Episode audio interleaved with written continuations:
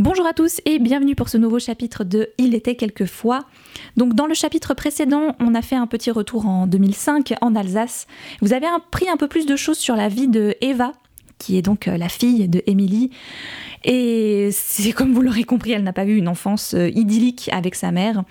Et surtout, elle a failli perdre son petit garçon qu'elle a eu très tôt, à 17 ans, et Émilie ne souhaitait pas du tout que sa fille euh, ait cet enfant. Pour elle, c'est une calamité que sa fille ait eu cet enfant d'ailleurs si tôt, à 17 ans. Eva a perdu son père très rapidement alors qu'ils étaient euh, très très proches et c'est vraiment quelque chose qui la pèse énormément. Et en plus de ça, aujourd'hui encore, Eva est encore euh, beaucoup sous l'emprise de sa mère.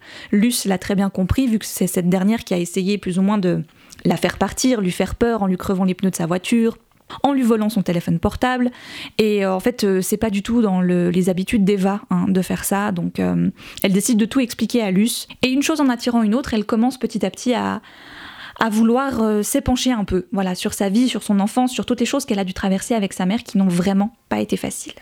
Mais pour le chapitre d'aujourd'hui, je vous ramène en 1947. Souvenez-vous, Lilou a reçu une lettre réelle cette fois qui vient de son père de Berlin.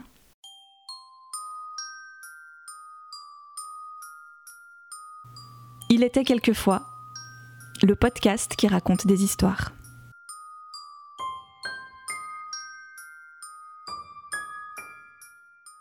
Chapitre 31 Berlin, été 1947. Le lendemain, je me retrouvais dans le train qui allait me ramener à Berlin afin d'assister aux obsèques de ma mère, retrouvée pendue dans sa chambre. Étrangement, l'Allemagne me paraissait terriblement lointaine, alors que je ne l'avais quittée que depuis un peu moins d'une année, de ce pays, je ne savais plus rien, ne voulais même plus y penser. Les ténèbres qui avaient englouti la Germanie pendant plus d'une décennie semblaient recouvrir aussi ma mémoire, et cela à ma grande satisfaction. J'avais inhumé au plus profond de mon âme, écorché, tout ce qui se rattachait à ce pays, et ne comptais pas faire ressurgir ces vestiges de souvenirs. Pourtant, je savais bien qu'ils n'avaient pas complètement disparu, qu'ils glissaient comme des volutes de fumée, ne laissant qu'un parfum ténu et malgré tout à nouveau présent. Rien n'était complètement perdu, je m'en rendis compte en arrivant dans la rue de mon enfance. Je ne saurais dire si c'est valable pour tout le monde, mais il en fut ainsi pour moi. En retrouvant les ruelles puis la maison de mon enfance, enfance pourtant pas si lointaine, je ressentis comme un coup de poing en pleine figure. Rien n'avait véritablement changé et pourtant tout semblait différent. Je ressentis comme un souffle fétide sur le visage, le passé qui pleurait et vivait dans chaque recoin, un rendez-vous manqué à tout jamais dans chaque regard vide croisé, et un silence tapageur dans le ciel bleu-gris. En passant à côté de la vieille église bombardée par les Alliés en 1943, située en face de mon ancienne maison, une musique bouleversante me cloua sur place. Quelqu'un, invisible, jouait de l'orgue et cette mélodie saupoudrée presque à chaque note d'un gémissement glacé, tenace et sans pitié, s'insinua jusqu'au fond de mes os et me fit penser à Armand. Puis un chant se fit entendre, à plusieurs voix, certaines viriles, d'autres féminines, qui se superposaient, se complétaient, s'affrontaient et se rebellaient. Des voix d'anges, mais des anges fous, sans Dieu ni maître, qui chantaient à s'en démolir les cordes vocales, un texte chant primitif, un cri de guerre qui venait du plus profond de leurs entrailles, des anges et des mots guerriers, bardés de cicatrices, des sonorités revenues du fond des âges. C'était la détresse, le désespoir et l'amère désillusion des vaincus qui s'exprimaient dans ce chant le constat implacable d'un retour à une réalité à la fois insupportable et pourtant porteuse d'un espoir indicible. Les dernières notes laissaient une porte entr'ouverte sur l'avenir. Curieuse, je m'apprêtais à franchir le seuil de l'église, ma petite valise à la main, me donnant ainsi encore quelques instants avant d'affronter ma famille. Mais j'en en eus pas le loisir. Les premiers travaux de restauration ont commencé l'année passée. Fine voix reconnaissable entre toutes derrière moi. Lentement, je me retournais. Il n'avait presque pas changé, mais de toute manière, à quoi m'attendais-je? Les gens ne changent pas en une seule année. Mon père, Jacob Muller, portait toujours son pantalon en velours côtelé, retenu par une paire de bretelles, une chemise à carreaux élimée et cachait ses cheveux poivre et sel sous un chapeau mou d'une couleur indéfinissable. À ma grande surprise et à mon grand dégoût, il s'approcha de moi, visiblement décidé à me prendre dans ses bras. Instinctivement, je reculai d'un bond. L'affreuse odeur de l'éternelle cigarette éteinte qu'il s'obstinait à mâchouiller me donna instantanément envie de vomir. Il se contenta de renifler et continua. C'est ici qu'auront lieu les obsèques de Léonie, demain. Cette musique et ces chants, c'est beau fis-je, ne sachant trop que répondre. À nouveau, il renifla et lâcha. Klaus et Andrea Hausmann, tu te souviens? Les cordonniers du bas de la rue? Oui. Ils ont monté une chorale et c'est leur fille aînée, Jocelyne, qui joue de l'orgue. Ils avaient un fils aussi, non? Le petit Martin?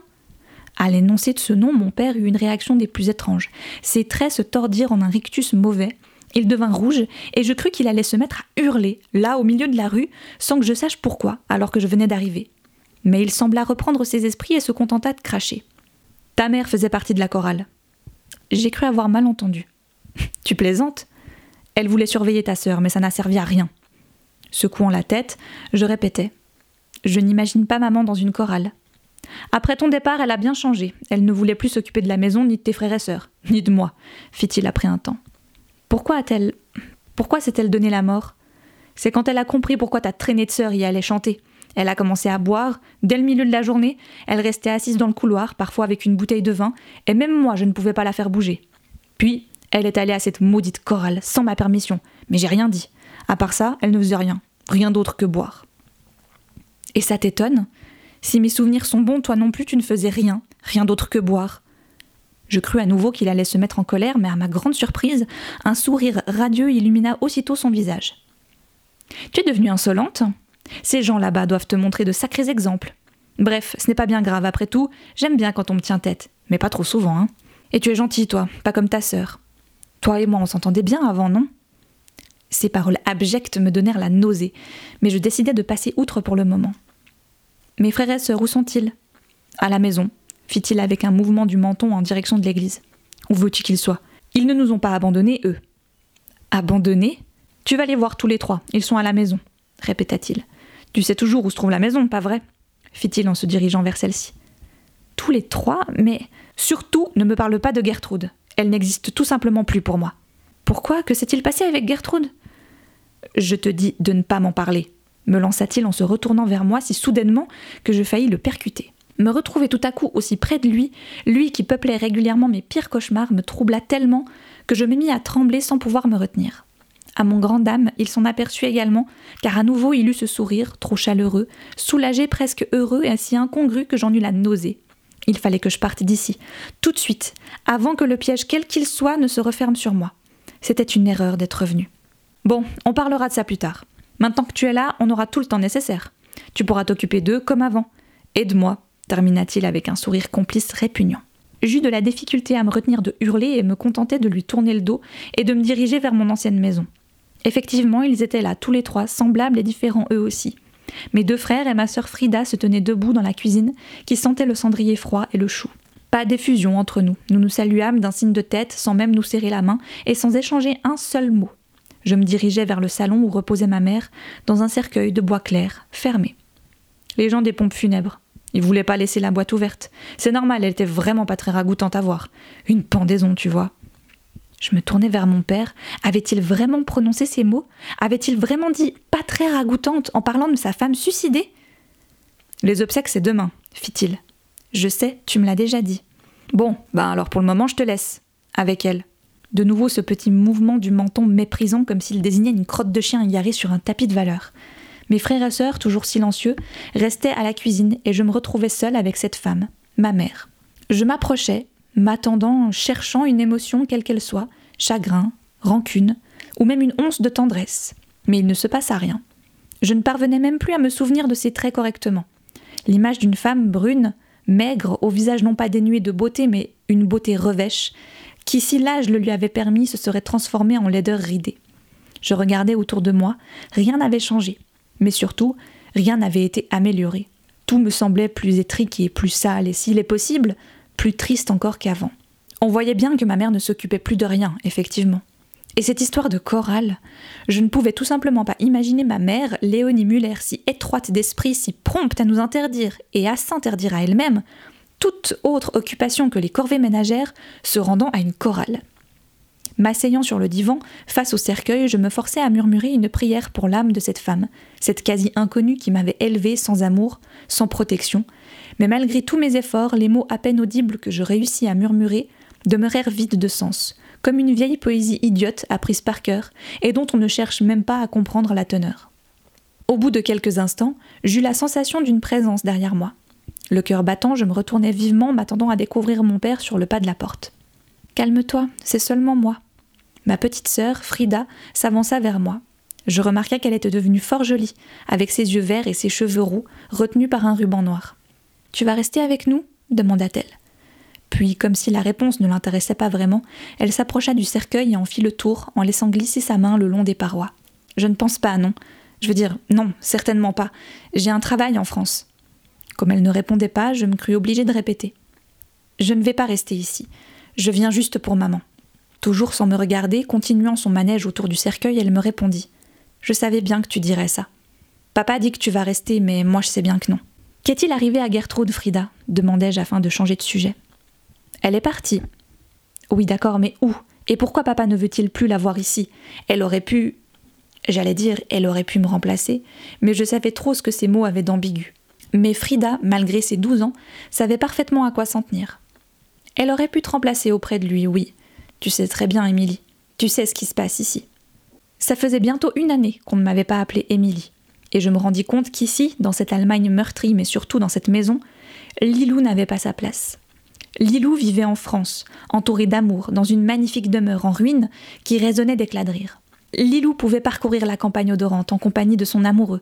Lilou pouvait dormir en toute sécurité dans un grand lit dépourvu d'oreiller. Non seulement Lilou ne recevait jamais de coups ni d'insultes, mais de plus, tout le monde prenait soin d'elle. Lilou sentait la France et le bonheur. Émilie, comme la petite souris grise et terne qu'elle était, passait son temps à essayer de se faire oublier, rasant les murs, pleines de rancune et de haine, mais courbant les chines, n'osant jamais se rebeller et gardant les lèvres serrées. Émilie sentait l'Allemagne et le désespoir. Auvergne, Lilou se réchauffait au contact des saisons et des gens. À Berlin, Émilie restait glacée jusqu'au tréfonds de son âme. Je me levai et fis mine de prendre la porte, ne sachant trop qu'ajouter, quand j'entendis Frida répéter d'une voix altérée. Tu sais ce qui se passe ici. Sans me retourner, je m'arrêtai et fermai les yeux quelques secondes. Puis elle vint près de moi, et je fus forcé de soutenir son regard déjà vide, déjà mort. Oui, je savais ce qui se passait ici. J'étais bien placée pour le savoir. Frida semblait si petite encore. Dis-moi où se trouve Gertrude et ce qui s'est passé. Je pourrais la retrouver et peut-être la convaincre de revenir. Mais je suis aussitôt que la seule personne que je voulais convaincre, c'était moi. Elle ne reviendra pas. Elle est enceinte. Enceinte De qui? Elle a un fiancé maintenant. Tu te souviens de Martin? Martin? Martin qui? Le petit Martin Hausmann Le fils des cordonniers? Oui, lui. Et il n'est plus si petit que ça. Il mesure au moins deux mètres maintenant. Quand tu es parti travailler en France, Gertrude a commencé à devenir un peu bizarre. Elle sortait tous les soirs. Au début, maman le lui interdisait à sa manière. Tu sais comment elle était. Oui, je le savais. Ma mère ne nous frappait pas souvent, elle se contentait de nous crier dessus, puis elle pleurnichait, disant qu'on la ferait mourir et en dernier recours, nous menaçait d'en parler à notre père, qui, lui, en matière de sanctions, n'était pas dépourvu d'imagination. En écoutant le récit de Frida, je compris que Gertrude, peut-être plus courageuse que moi, plus combative, passait outre les menaces, les récriminations et les coups, et partait retrouver Martin Hausmann au bout de la rue. Quand il constata l'état de ma sœur, papa devint foudrage. Et au dire de Frida, toute la rue l'entendit hurler. Le soir même, munie uniquement d'une petite valise, elle partit. Papa a chassé Gertrude. Il ne voulait pas qu'elle revienne. Et tu sais très bien qu'elle ne le voudrait pas non plus. Tu es bien parti, toi, et tu ne veux plus revenir. Non, fis-je dans un souffle. Plus jamais. Mais papa pense que si. C'est ce qu'il nous a dit après la mort de maman, que tu reviendrais t'occuper de nous tous. Ne pouvant en supporter davantage, je quittai la pièce, le souffle court et sortis de la maison. Jamais je n'aurais dû revenir. Pour la première fois, j'en voulus à Antoine de ne pas avoir compris à quel point ce serait dur pour moi. Quand il m'avait accompagné à la gare, Clara et lui, je n'avais pas pu m'empêcher de lui lancer un regard de reproche auquel il avait répondu par un sourire triste, me certifiant que je devais à ma famille d'accomplir ce voyage, mais qu'il attendait mon retour quelques semaines plus tard, que jamais il ne me laisserait tomber. En marchant dans les rues de Berlin, pourtant, mon cœur se réchauffa un peu en me remémorant sa dernière phrase, celle qu'il avait murmurée en me passant ma valise dans le train. Tout ira bien, Lilou, ne t'inquiète pas trop. Ta place est ici dorénavant, Auvergne. Puis après un dernier baiser sur la joue, Clara se tenait à deux pas, il avait ajouté Avec moi. J'avais d'abord compris avec nous, et peut-être était-ce le cas, mais au fond de lui je le savais, comme on sait que le soleil se lève chaque matin, qu'il avait voulu dire avec moi.